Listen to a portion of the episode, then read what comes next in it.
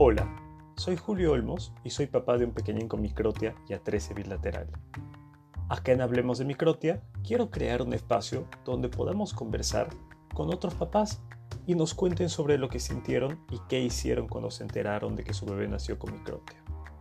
Podremos escuchar diferentes historias y posiblemente diferentes formas de reaccionar y actuar.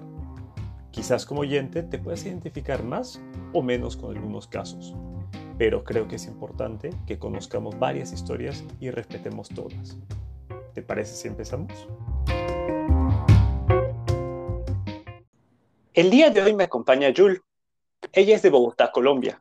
Tiene 29 años y estudió biología en la Universidad del Bosque. También estudió una especialización en gestión de proyectos. Jul nació con microtia y atresia unilateral en el oído derecho. Bienvenida, Jul. Gracias por aceptar compartir tu historia. Gracias a ti, Julio, por haberme invitado. Mira, es primera vez que en este podcast tenemos la oportunidad de conocer la historia de una persona de tu edad que nació con microtia. Por favor, cuéntanos sobre cómo fue tu infancia. Eh, bueno, ¿qué te puedo contar? Em, digamos que cuando nací, nací en una época en la que no estaban las redes sociales, no estaba como el internet, ayudas que hay ahorita que le pueden ayudar como a los padres para encontrar qué es lo que le pasa a sus hijos. Entonces mis papás se tuvieron que enfrentar a esto sin información. Entonces, en su momento, cuando me surgieron todas las dudas, les pregunté como que qué habían sido conmigo, qué habían hecho conmigo, y ellos básicamente lo que me contaron fue que siguieron las instrucciones de los de esa época. Yo, mm, digamos que me di cuenta de que era diferente, más o menos cuando tenía 10, 11 años. Debo como agradecerle mucho a mis papás porque ellos me criaron en mi casa bajo como un escudo. Entonces yo creía que no tenía nada, yo creía que era normal, que era como todos los niños que andaban por ahí en la calle. No había percibido que era diferente. En mi casa creo que se cuidaron mucho como de, de tratarme diferente, eso que mis primos me hicieran comentarios como que me hicieran sentir mal. Entonces yo no dimensioné que era diferente. Cuando ya estaba tipo en el colegio, sí me hacían muchos, muchas bromas, mucho bullying, me hacían muchos comentarios feos, pero al inicio no sabía por qué era. Hasta que más o menos cuando estaba con... Recuerdo tanto que un niño me dijo como, eres un monstruo, eres diferente, no es que te falta una oreja. Entonces yo quedé como, me lo dijo así gritando y eso me impactó y yo salí corriendo al baño y cuando me vi en el espejo, como que se me abrieron los ojos a la realidad y me vi diferente por primera vez. Claro, ese día fue muy duro para mí, a pesar de que yo veía a todos los niños con sus dos orejas, que solo tener una era normal. Pero cuando el niño me dijo eso, no, entonces, bueno, yo llegué a la casa, le dije a mis papás, eh, se molestaron muchísimo, fueron al colegio a hablar con la profesora de que pues me estaban molestando y demás, pero básicamente los niños siguieron igual. Ellos me decían pues que tenía que ser fuerte, pues que yo era especial, ahí ya como que me empezaron como a explicar ya desde otro término lo que yo era y que tenía que ser muy fuerte. Era como más que todo lo que me fomentaban. Tienes que ser fuerte, no prestarle atención a los comentarios de tus compañeros porque ellos te van a decir así, nosotros te queremos, tú eres especial y todo lo demás. Entonces a partir de ahí empezó lo duro. Yo fui feliz hasta ese momento. Ya después de ahí vino todo lo difícil que viene en la infancia. Tuve que pasar por las burlas, por malos comentarios, me escribían, me hacían dibujos en el puesto, en el tablero, por ejemplo, detrás del, eh, de la puerta del baño de las niñas, todas las puertas tenían una burla hacia mí, era la única niña del colegio que era así. Mis papás, lo que te digo, como me trataban normal, yo iba peinada. Yo me peinaba como cualquier niña, me recogía el pelo, me hacía trenzas, me hacía colas, que yo vi que se me burlaban era por no tener una oreja, a pesar de que yo me aceptaba yo veía en el espejo, yo decidí empezar a dejarme el cabello suelto para tratar de que se me burlaran menos. Yo creí que con eso se me iban a dejar de burlar, pero lastimosamente no fue así, porque los niños tienen muy buena memoria y olvidar que por más de que yo me dejara el pelo suelto, que yo era diferente. Ya en el bachillerato fue aún más duro porque las burlas son aún más fuertes. Entonces, nada, digamos que después de eso, para mí el colegio fue una tortura, por más de que mis papás hablaron con los profesores, regañaban a los niños, les hacían la citación de acudiente, iban los papás de los niños, les decían, no, no te puedes burlar de ella por ser así. Los niños lo seguían haciendo porque para ellos es como una diversión, como que burlarse de otra persona, que todos se rían de esa persona, como que para ellos es como un logro. Entonces, por más de que les llamaban la atención, nunca se logró. Entonces, sí podría decir que en el colegio mi infancia fue muy dura y yo solo me sentía refugiada en mi casa. Yo en mi casa sí me recojo el cabello, sí hacía todo ese tipo de cosas, y me sentía, pero salía a la calle y ya era otro, digamos, otra situación. En cuanto a la parte de, del aprendizaje, sí me fue muy bien. Y afortunadamente como que Dios te compensa con lo que te quita, te da de más. Muy buena para el estudio. Sacaba, era las que sacaba siempre las mejores notas. Cuando yo estudié, tocaba pagar, digamos, por la matrícula y los dos mejores puestos siempre les daban beca. Y yo siempre, desde que empecé a estudiar hasta que terminé el colegio, siempre me gané la beca porque siempre estaba en los primeros puestos. Entonces no sé si eso era como que más les daba rabia y por eso también más me molestaban, no sé, pero en la parte de aprendizaje no tuve ningún problema. Al inicio, pues yo sí me hacía, siempre me gustaba hacerme adelante. Ya más adelante cuando estaba en la universidad, que pues con lo que estudié empecé como a investigar y más, noté que era mi propia necesidad a quererme adaptar. Me faltaba que me hacía hacerme de primeras, claro, para poder escuchar. Como te cuento, mis papás no sabían, entonces en la época en la que yo nací no, no existía el implante coclear, ni el aparato, ni la banda, ni nada de eso. Entonces yo no tuve ese tipo de aparato, digamos, para poder escuchar. Tuve que acostumbrar a mi único oído a que escuchara a que trabajara por dos. Entonces todo tuve que adaptarme para poder funcionar como un niño que tiene sus dos oídos. Entonces inconscientemente mi cuerpo se adaptaba para ser normal y ya después fue que me iba dando cuenta como, claro, yo me hacía de primera, no porque me gustara aprender, pues sí, pero aparte era para poder escuchar mejor, para no tener como esa debilidad. Inconscientemente yo giraba la cabeza todo para tener como, eh, digamos, cerca al oído por parte izquierdo para facilitarme esas cosas. Entonces, digamos que por ahí me fue súper bien y no, por lo menos no perdí ninguna materia y en esa parte no hubo ningún problema. Por lo general recomiendan a los niños que nacen con microtia, se les pide o se les recomienda nuevamente que inicien una terapia de lenguaje a una edad temprana. Por lo que tú me cuentas, este no fue tu caso, nunca tuviste ningún tipo de eh, de terapia de lenguaje o, estimulación temprana? O, sí, no, sí? nada, no. Digamos que eso también yo les pregunté a mis papás y lo que mi mamá básicamente me decía era que el pediatra le dijo, tenemos que esperar. Por ejemplo, cuando yo nací no me hicieron el examen de bocados que lo hacen ahorita los bebés, sino les dijeron como hay que esperar a ver si la niña escucha, hay que esperar a ver si la niña habla. Dependiendo de lo que ella vaya mostrando, vamos a ver qué hacemos con ella. Fue básicamente lo que les dijera. Entonces, mis papás todo el tiempo me hacían como ruidos. A ver si yo movía la cabeza, si yo hacía algo desde bebé, porque claro, dentro de su preocupación era lo máximo que podían hacer. Y que ellos veían como que, bueno, si me hacían un ruido, como que yo giraba la cabeza. Entonces decían, no, pero sí escucha.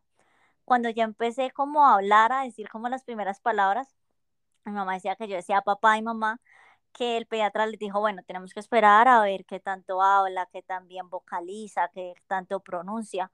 Entonces les dijeron como traten de no hablarle como a un bebé mimado ni nada, sino háblele con palabras grandes, como una como si ella fuera una persona grande. Pronunciarle bien, pronunciarlo mm. despacio y así empezaron. Entonces mis papás decían que ellos todo el tiempo me hablaban como si yo ya fuera una niña grande. Entonces cuando ya empecé como a hablar, yo ya pronunciaba bien, entonces no tuve esa dificultad, pero yo creo que fue más por eso, porque ellos me estimularon mucho y me hablaban normal, que los sonidos que yo escuché fueron normales. Entonces, como uno aprende a hablar de lo que escucha, entonces si tú escuchas que alguien te habla normal, posiblemente aprendas. Entonces, por eso no tuve la necesidad de ir a terapias de lenguaje. En el colegio, además de los retos que tuviste que vivir por el bullying eh, de tus compañeros, ¿qué otros retos tuviste en lo que se refiere a aprendizaje? ¿Crees que consideras que eh, en tu caso fue mucho más difícil el aprendizaje que, que para los demás niños? No, mm, o sea, en cuanto a aprendizaje no tuve ninguna dificultad. De hecho, era muy independiente.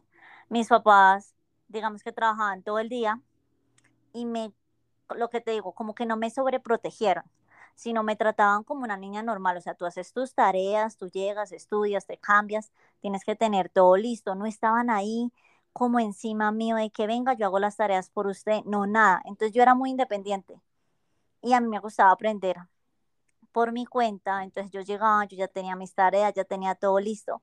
Entonces digamos que en esa parte no tuve problema.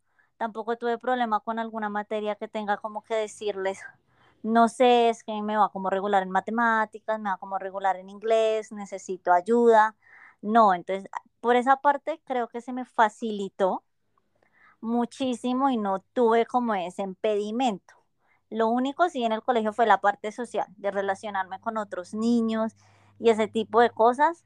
Yo básicamente iba, era a estudiar, no me gustaba ni jugar con los niños, ni jugar con las niñas, porque me molestaban mucho y se me burlaban mucho. En la parte de los deportes, solo hasta cuando, digamos que estaba como en los últimos porque el colegio tenía como que por cada año practicaba un deporte. Entonces con ningún deporte tuve problema hasta cuando se les dio que teníamos que practicar algo a lo que le llaman como saltar la cuerda, el lazo y ese tipo de cosas. Entonces yo estaba dentro de un movimiento oscilatorio saltando cuerda. Y ese movimiento oscilatorio me generó una vibración interna en el oído que me descompensó.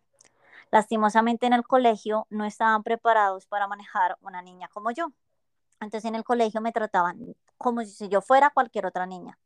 No tenían ningún cuidado, por ejemplo, en la clase de danzas, de que donde me ubicara la profesora a bailar no quedara cerca al parlante, sino que me ubicaba donde me tenía que ubicar de acuerdo a mi estatura. Muchas veces quedaba cerca del parlante, el, oído tan, el sonido tan fuerte cerca del oído me hacía daño y esa noche, por ejemplo, me olía el oído y era por esos estímulos, pero eso se debía, era más que todo a que los profesores no sabían lidiar de cómo tenían que tratar con uno. Lo mismo pasó con la profesora en ese momento de educación física, me puso a hacer esas prácticas que el sonido vibratorio me hizo daño y me desencadenó un vértigo.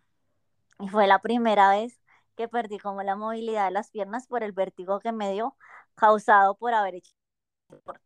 Entonces, digamos que en eso sí fue como las limitantes donde yo podría decir que haber tenido microtia me afectó, pero me afectó más no porque yo no pudiera hacerlo, sino porque los profesores desconocían muchas cosas que me enfrentaron a muchos dolores que me pudieron haber evitado si ellos hubieran, sí, como estudiado un poco de qué pueden evitar, digamos, para alguien de mi caso. En todo caso, una persona con microtia, en tu opinión, eh, ¿tendría alguna limitante para, para practicar algún deporte? Y si no tuviera una limitante, en todo caso, ¿qué debería considerar para poder practicar eh, el deporte que le gusta sin ningún inconveniente? Digamos que todos los niños tienen una limitante. Anatómicamente venimos con limitantes y solo hasta que no te enfrentas a ella no sabes si tu cuerpo va a responder bien o va a responder mal. Yo qué diría que dejen que el niño explore todos los deportes y que sea su misma condición, porque uno se tiene que aprender a conocer, uno tiene que aprender hasta dónde uno llega, hasta dónde llega su límite. Si quieres natación, tienes que aprender hasta dónde puedes sumergirte para que eso no te afecte. Pero si tú no te sometes a, a ese aprendizaje, te difícil identificar, no, mire, yo no puedo practicar este deporte porque es que cuando lo practico me duele el oído o me siento mareada. Si no lo enfrenta, no lo va a poder saber. Entonces, algunos cuerpos toleren mejor que otros. Entonces, eso sí, hasta que no lo pruebes, no lo, no lo vas a saber. Pero para mí es mejor probarlo a que te cohiban de no hacerlo. De igual del dolor, no vas a pasar. El dolor no pasa. Ya hablando de la universidad, ¿cómo fue que elegiste la carrera que querías estudiar? Mm, la carrera que quería estudiar la elegí por haber nacido con microtia. Yo quería saber por qué era así.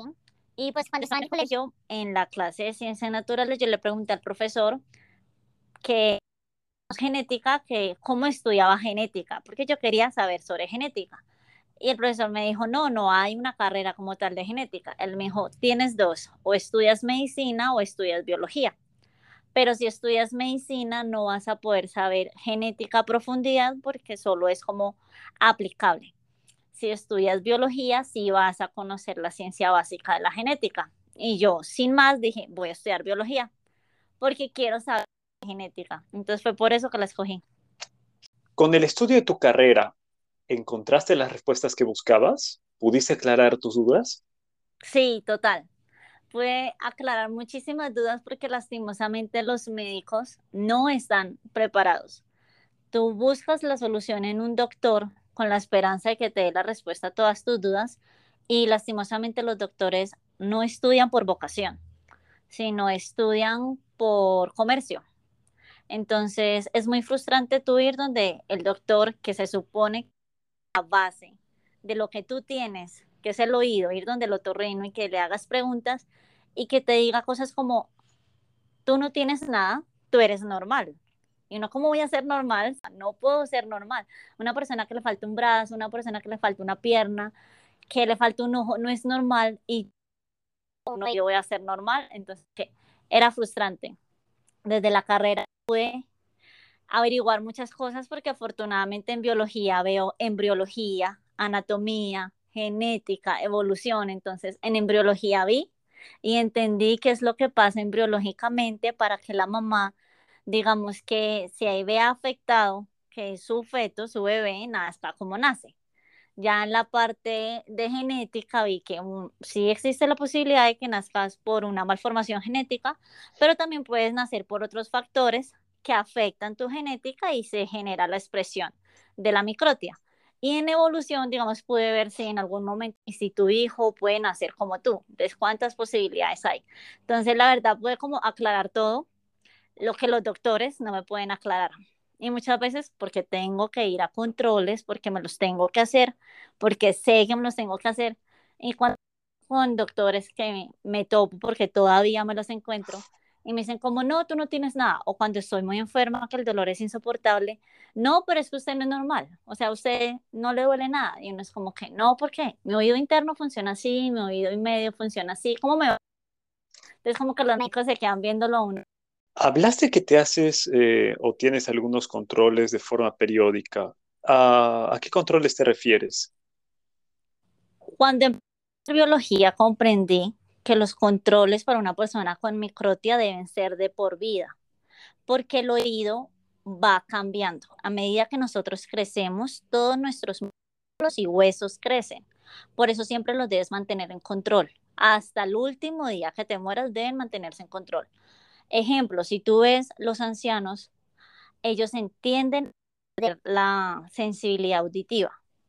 Eso nos va a pasar a nosotros. El problema es que como tenemos microtia, solo tenemos un oído. Para el caso de que solo tenemos uno, para el caso de que no tienen, es aún peor, porque tienes que cuidar ese oído y tenerlo en constante seguimiento para poder detectar en qué etapa de tu vida, sea joven, sea adulta, sea que estés llegando a la vejez, él empieza a disminuir su sensibilidad auditiva.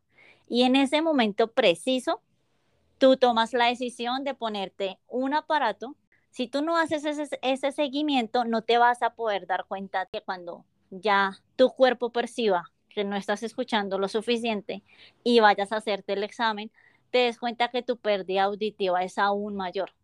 Entonces es más que todo por eso. Básicamente lo que yo hago es ir a un audiólogo y hacerme examen de audición para ver qué tan bien está escuchando mi oído sano y si ha disminuido o no su audición por cualquier factor, porque ellos pueden, la audición puede disminuir porque te expusiste a, un sonido muy fuerte, te dio una otitis, tuviste un cambio de presión, muchas cosas nos pueden llegar, hasta el estrés, nos puede llegar a disminuir la audición. Entonces, trato de ir anual al fonoaudiólogo.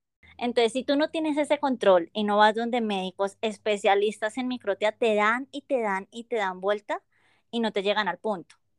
En la época de colegio, pues sí, la viviste un poco complicada en lo social, pero ¿cómo fue tu vida social en la universidad? ¿En qué momento de tu vida crees que, que, que, te, que te volviste una persona más sociable o empezaste a conocer más personas y te abriste más a, a, a otros? O tal vez otros te recibieron mejor.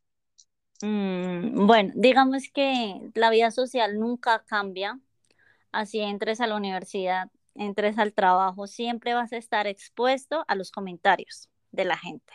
No importa si sea un niño o si sea un adulto, lastimosamente las personas que nacen sin ninguna malformación, sin ninguna enfermedad, sin ninguna afectación, no miden, no tienen un filtro para otras personas.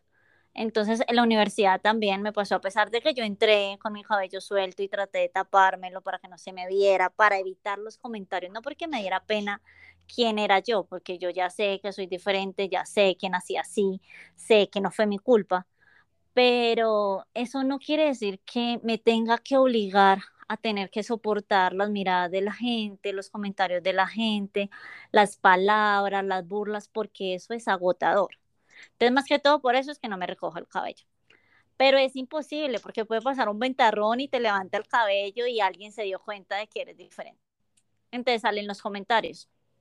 Lastimosamente por ser así, no puedo irme todos los fines de semana de rumba, porque no puedo someter mi oído a todo el tiempo a altos volúmenes de sonido porque me duele.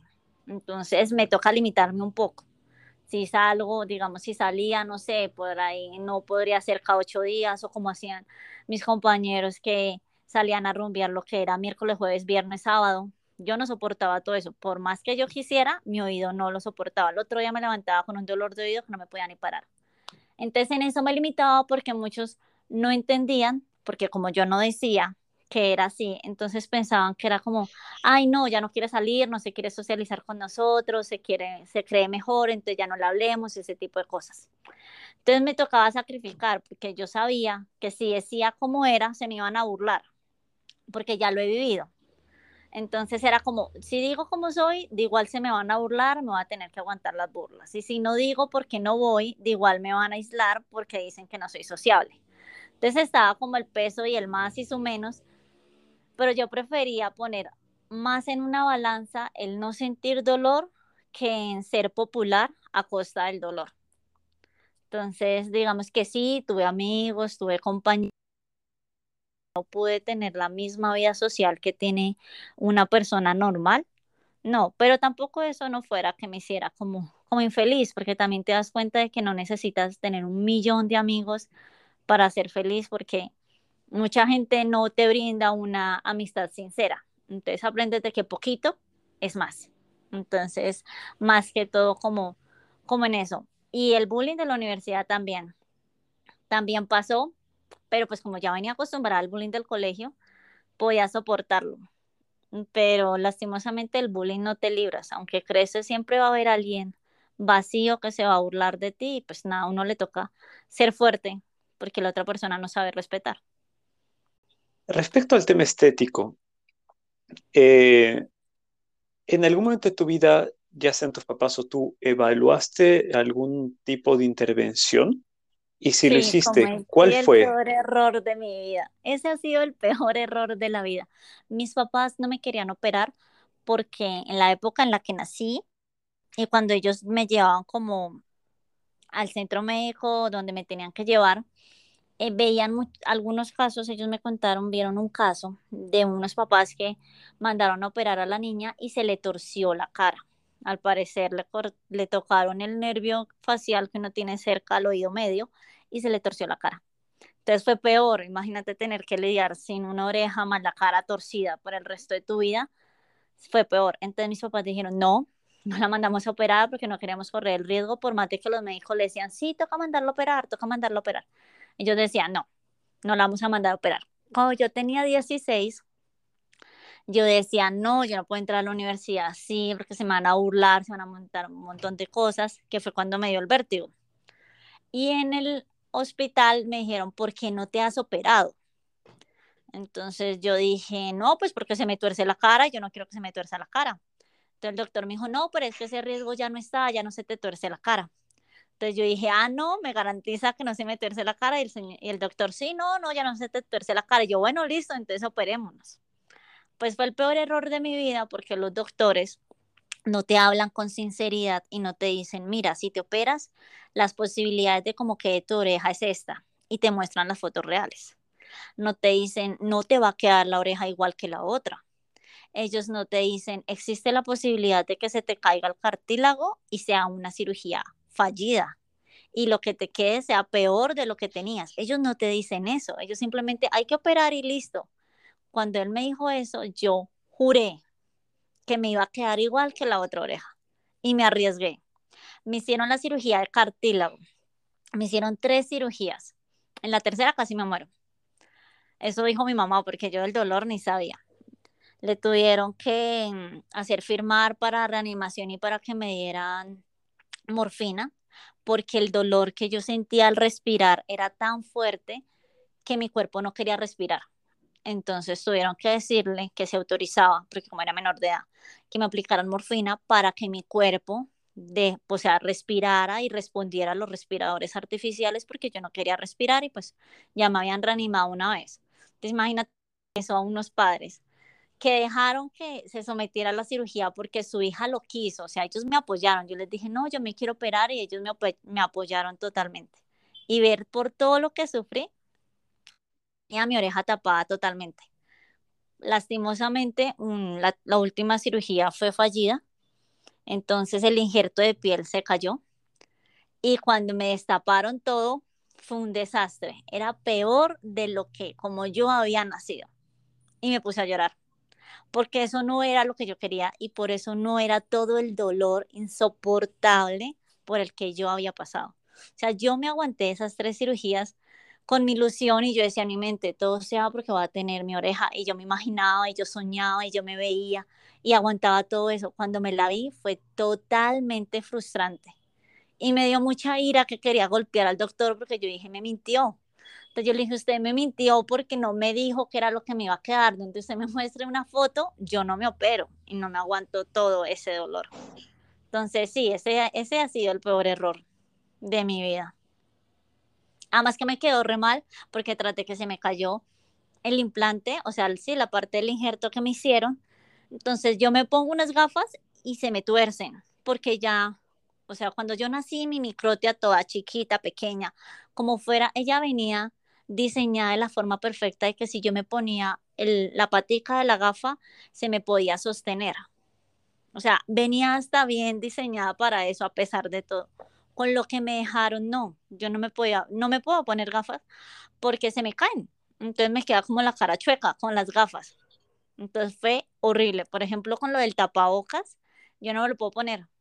Me toca usar de los que son de amarrar o unos con un aparato que me tocó encontrar como para ponérmelo detrás del cuello, porque es imposible, no tengo con qué sostener ahí porque se me perdió, se me perdió esa como esa barrera como de sostén que se tiene normalmente en la microtia, eso se me perdió. Por lo general, a los niños les recomienda usar un vibrador óseo cuando tienen microtio unilateral, debido a que podría generar hipoacusia en el otro oído. Entiendo que en tu caso, eh, cuando naciste, pues no había la facilidad de conseguir un vibrador óseo o un dispositivo de conducción ósea, eh, por lo cual no lo tuviste, pero ¿evaluaste en algún momento de tu vida adquirir uno para ayudar a tu, a tu oído con microtia? Sí, cuando supe que existía, lo traté de buscar aquí en Colombia y durante muchos años no lo conseguí hasta que logré encontrar con una fonoaudióloga que sabía que es como la que tengo ahorita, la que tengo que es especializada en microtia, y ella me logró conseguir uno y me lo puso. Lastimosamente, como mi oído no fue adaptado desde bebé a escuchar de esa forma, cuando me lo colocaron yo escuché los sonidos más bajitos los escuchaba extremadamente duros. Y pues claro, como uno escucha con el oído interno, con el oído óseo, entonces me escuchaba hacia adentro, como cuando, como con un micrófono, pero por dentro. Y esos sonidos me dolían mucho. Entonces, no duré ni siquiera con el aparato ni una hora porque el dolor era tan insoportable que me generó de una vez, o sea, de una vez empecé a temblar del dolor y me generó dolor de cabeza. Entonces me tocó quitármelo y pues con la doctora llegamos a la, a la conclusión de que lastimosamente como no logré adaptarme al aparato, ya mi oído ya prácticamente no era funcional. Entonces no servía, no era candidato para ese tipo de aparatos y no los podía usar porque lo que más me iba a hacer era lastimarme. Ella me dio la opción de que, digamos que lo comprara y tratara de usarlo de a poquitos para irme acostumbrando, así como hacen con los bebés, pero para irme acostumbrando. Y aún así lo intenté, porque yo soy consciente que solo tengo un oído y no lo puedo forzar tanto. Si lo llego a perder, me quedo sin nada. Y aún así lo intenté, lo compré y todo, pero no. Lastimosamente duele mucho, en mi caso duele mucho, entonces no, no es factible y no, no lo puedo usar. No, por más de que lo intenté por un año así a la fuerza aguantarme el dolor y eso, no, no lo logré, era más el dolor que, que otra cosa. Además de todos los retos que enfrentaste, no sé si existió algún reto o inconveniente totalmente inesperado que tuviste que vivir por tu microtia. Sí, claro, todo el tiempo. Por ejemplo, en el trabajo, yo trabajo en un laboratorio y una vez querían que todo el personal, las mujeres, se recogieran el cabello. Y yo dije que no, pero no dije porque tuviera microtia, sino dije que era porque sufría migraña y si me recogía el cabello y me lo templaba, me iba a doler mucho la cabeza. Entonces, bajo esa condición, digamos que me aceptaron porque en verdad hay muchas personas que sufren de migraña y no se pueden recoger el cabello. Entonces, lo que he estudiado me ha servido para que cuando estoy en esos casos, busco una explicación bajo una enfermedad o un síntoma de las personas normales, entre comillas, porque en teoría todos somos normales, todos somos iguales, eh, que me ayude como a excusar y no tenga que decir que tengo microtia, porque algunas veces lo intenté y lo que decían, porque en un trabajo me pasó, y me sacaron del trabajo porque decían que no podía estar en ese tipo de trabajo, a pesar de que sí podía pero no, porque ya para ellos ya era una persona discapacitada, casi que minusválida, como si no pudiera hacer nada. Entonces yo dije, si digo la verdad, me van a rechazar por cómo soy, a pesar de que yo demuestre, no sé, que soy una de las mejores. Entonces sí busco otras cosas. Cada vez que me dicen, no, tienes que mostrar tal cosa, o por ejemplo, yo tengo que usar gafas, y como no puedo usar gafas, uso lentes de contacto. Entonces siempre me toca así, estar buscando otra cosa. Lo que te digo que me pasó con los tapabocas también, me tocó buscar otra alternativa diferente. Y la gente me preguntaba, ¿por qué no usas el tapabocas normal? Yo no, es que el cauchito me talla y me quema las orejas, como mucha gente le pasa eso. Ah, sí, yo te entiendo, sí, por eso no me gusta. Entonces, eso es lo que me ha tocado hacer para aprender a lidiar con ese tipo de cosas. Mientras conversábamos y coordinábamos el día en que podríamos grabar este episodio, me dijiste que te gustaría poder responder sobre todas las dudas y preguntas que pudieran tener otros papás. Gracias a esta tu iniciativa pude recolectar las siguientes preguntas. Acá te van a ir una lista de preguntas. Eh, obviamente, por favor, dame la respuesta desde, desde tu experiencia, desde tu punto de vista, para poder ayudar a, las personas que, que nos las enviaron. Acá va la primera. ¿Es verdad que por tener microtia demoras más en aprender a caminar y tienes menos estabilidad? No, no, no es verdad. Existe la posibilidad de que algunas personas con microtia sí se demoren un poco. Yo me demoré en caminar, pero no por la microtia, sino porque era muy gorda, tenía sobrepeso.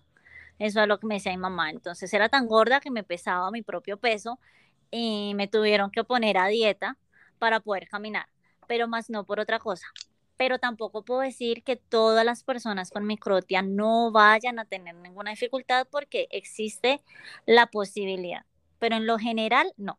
Entendiendo que eres de Colombia, eh, en Colombia, ¿has tenido algún problema para conseguir tu licencia de conducir? Cuando presenté mi licencia de conducir, no dije que tenía microtia, precisamente para poder tener la licencia de conducir hice todos los exámenes, hice todo, me pasaron al examen de audición que le hacen a uno y afortunadamente como el otro oído digamos que escucha muy bien. La única restricción que me colocaron en la licencia era que no podía conducir con música ni con los vidrios arriba del auto, sino tenían que estar abajo para no perder el sonido que se genere de la calle si alguien me pita o demás. Lo que sí me aclararon fue que no me iban a dar y que no perdiera mi tiempo en sacar licencia para moto, porque el de la moto sí no me lo podían dar, porque al ponerme el casco iba a bloquear totalmente el paso de sonido y no iba a poder escuchar, digamos, lo que pasara en el exterior. Entonces, que el de la moto sí definitivamente no me lo daban. Si tuvieras que elegir entre alguna de las operaciones estéticas para operarte la oreja, ¿cuál elegirías? ¿Por qué? Yo descartaría todas. ¿Por qué? Porque es que uno de niño sí quiere tener su oreja normal, porque la necesita.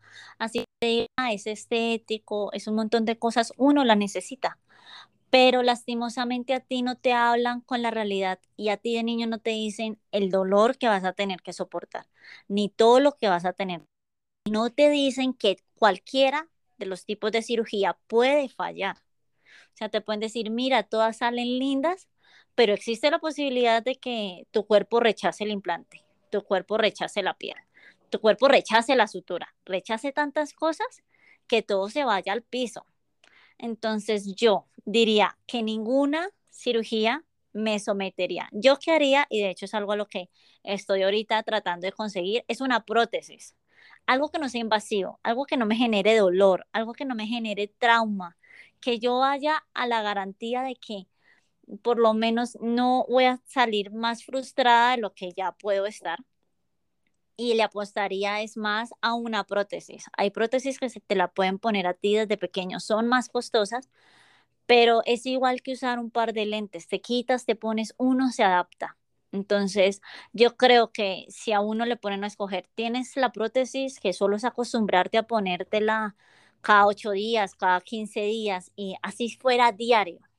Yo preferiría ponerme una prótesis diaria, pegármela, despegármela, a someterme a algo que lastimosamente después no me salga bien. O va que me salga bien, pero el dolor es insoportable, que ni el, ni el doctor, ni tus papás, ni nadie va a saber el dolor que vas a tener que aguantar. Y eso más el riesgo de que pueda que te quedes en la cirugía. Entonces es un precio extremadamente alto para el sueño que uno tiene. Y los médicos lo cogen a uno experimento, porque no te dicen la verdad. Yo sé que desde la ciencia uno debe experimentar y la única manera es que uno se ponga de candidato. Pero es que a la vez está en juego los sentimientos de uno y el futuro de uno. Entonces muchas veces uno y no te hablan con la verdad.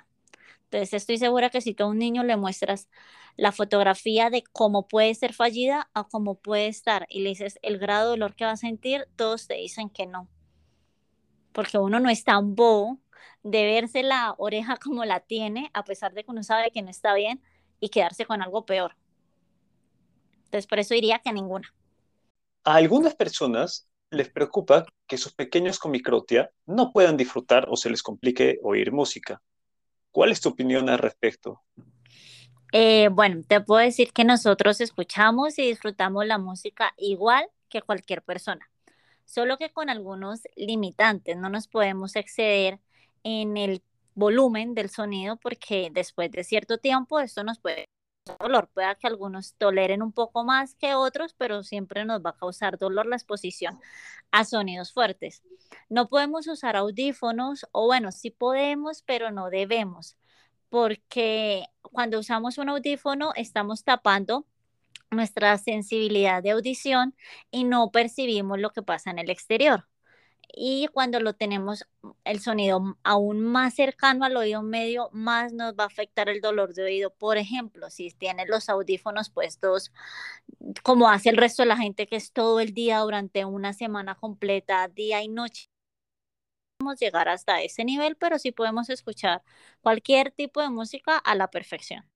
¿Tuviste algún malestar profundo al realizar un viaje en avión por la presión?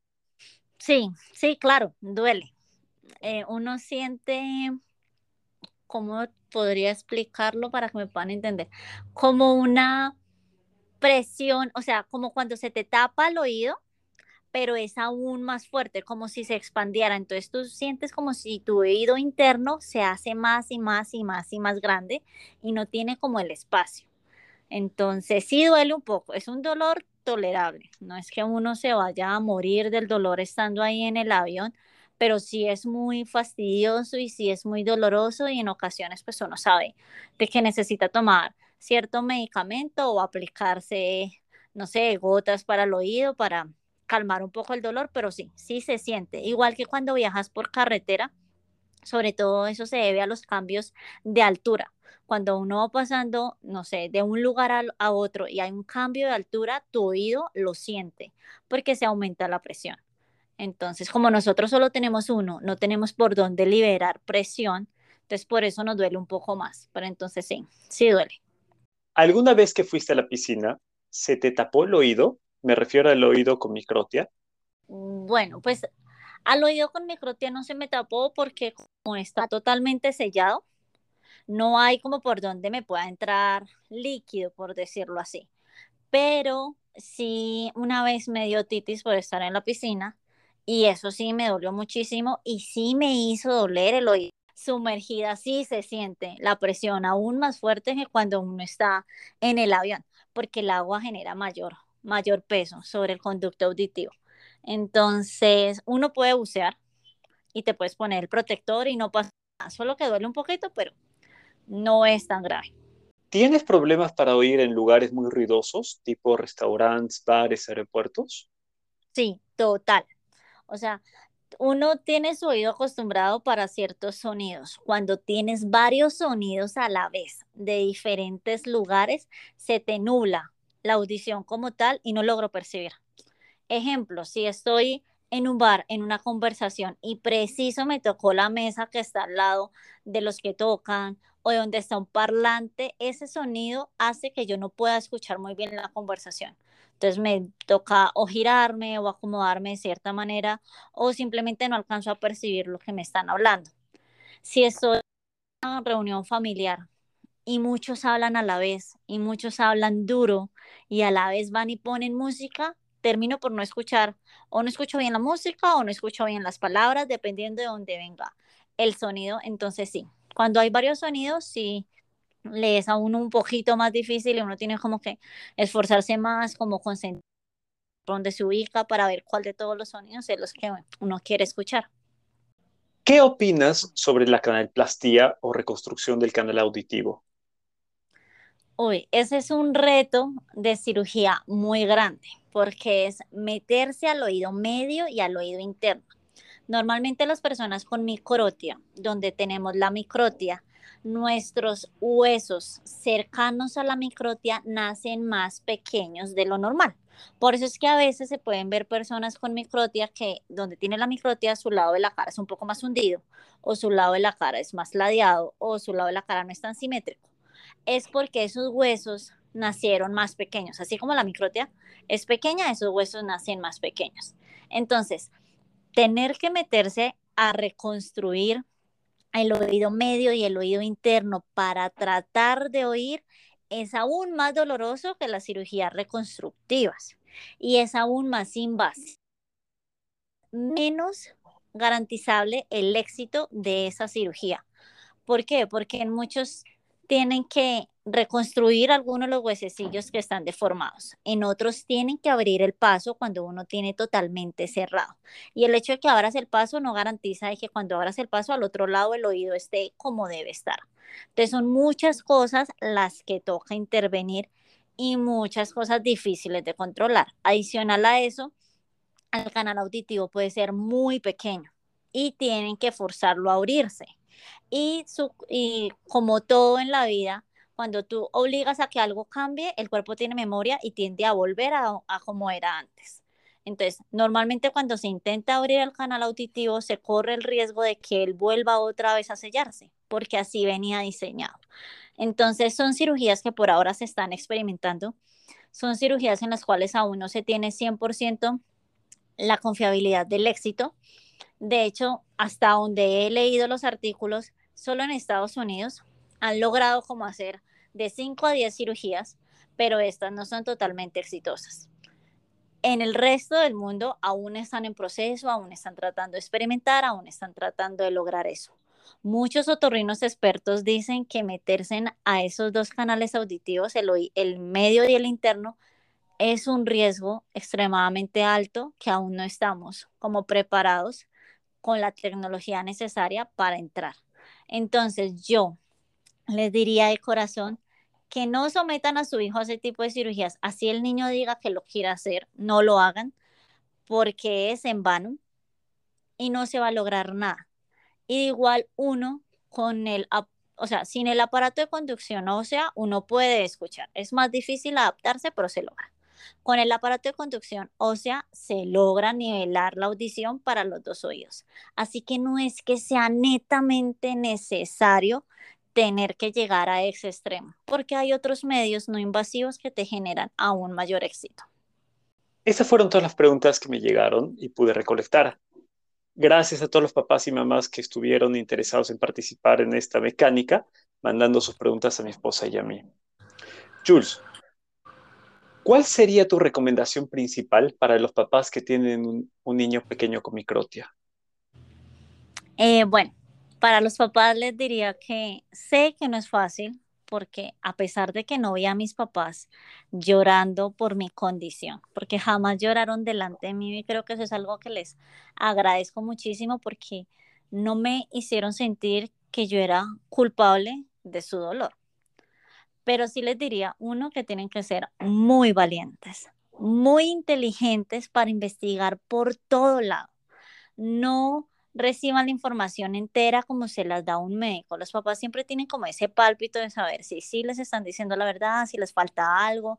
Siempre vayan por ese lado, siempre pregunten más, siempre pregunten más opciones, pero no crean ciegamente en lo que dice uno solo, porque eso es muy importante. Apoyen a sus hijos, pero no los sobreprotejan, no los cohiban de hacer muchas cosas porque necesita experimentar y conocerse a uno mismo es difícil y el apoyo uno lo va a necesitar hasta que uno ya sea grande, porque siempre uno se va a tener que enfrentar a muchas cosas. Y por encima de todo, no les impongan nada. Si en algún momento el niño quiere taparse, apóyenlo. Si un día decidió no taparse la oreja, apóyenlo.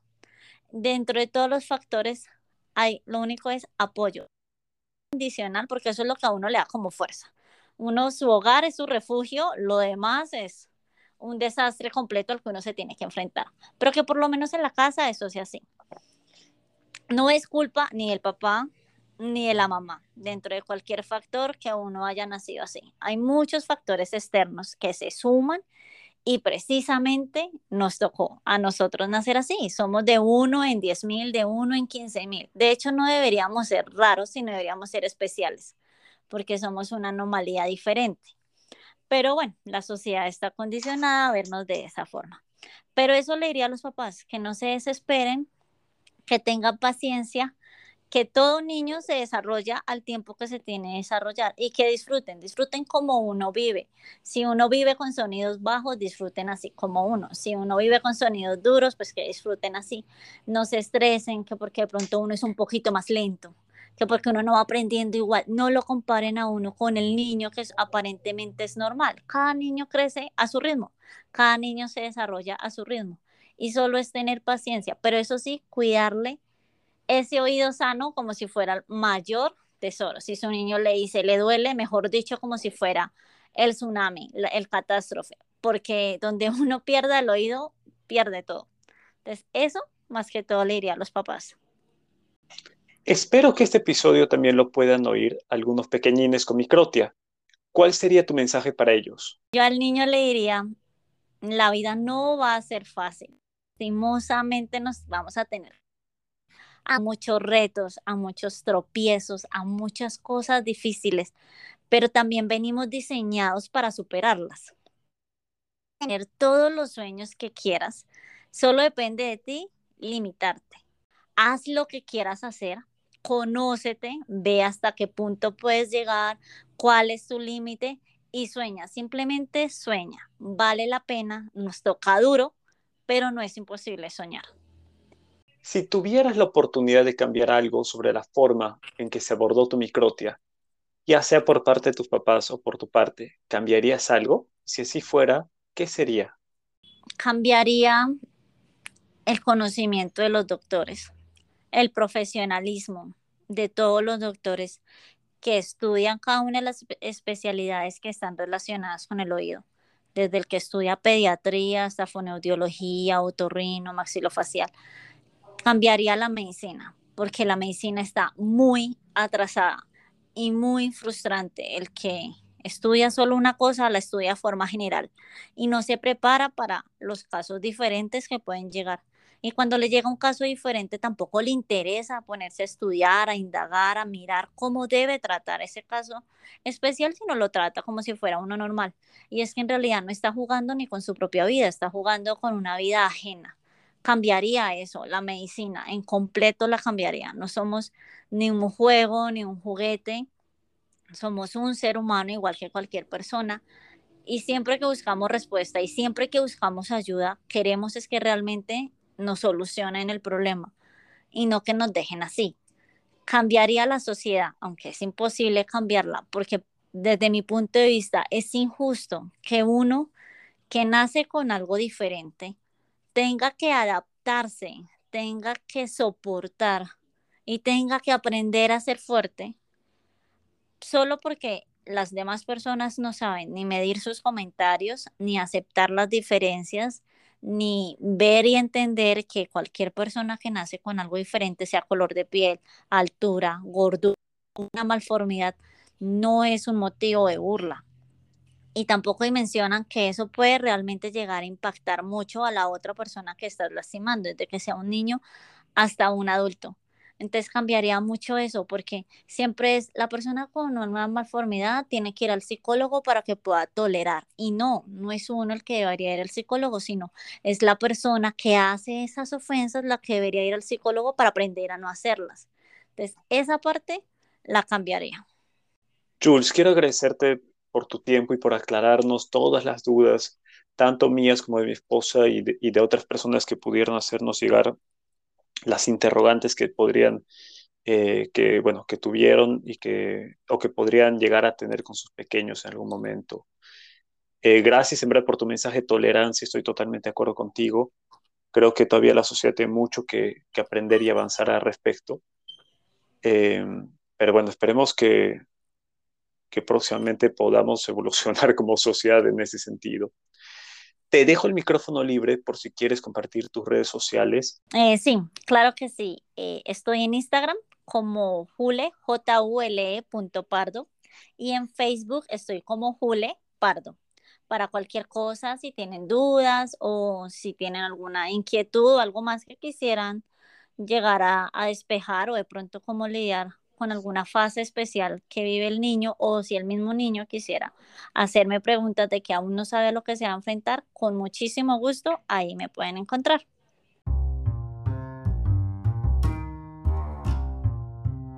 Eso fue todo por hoy. Quisiera resaltar uno de los consejos que nos dejó Jules. Debemos ser conscientes que nuestros pequeños son diferentes, por lo que es importante buscar profesionales en la salud especializados o con experiencia en casos similares para su atención. Esa podría ser la diferencia entre un buen y un mal diagnóstico o tratamiento en el futuro. Recuerda que también me puedes encontrar en Instagram y TikTok como el padre de Luke. Me despido agradeciéndote por estar acá y espero que nos podamos volver a encontrar para escuchar más historias. Hasta pronto.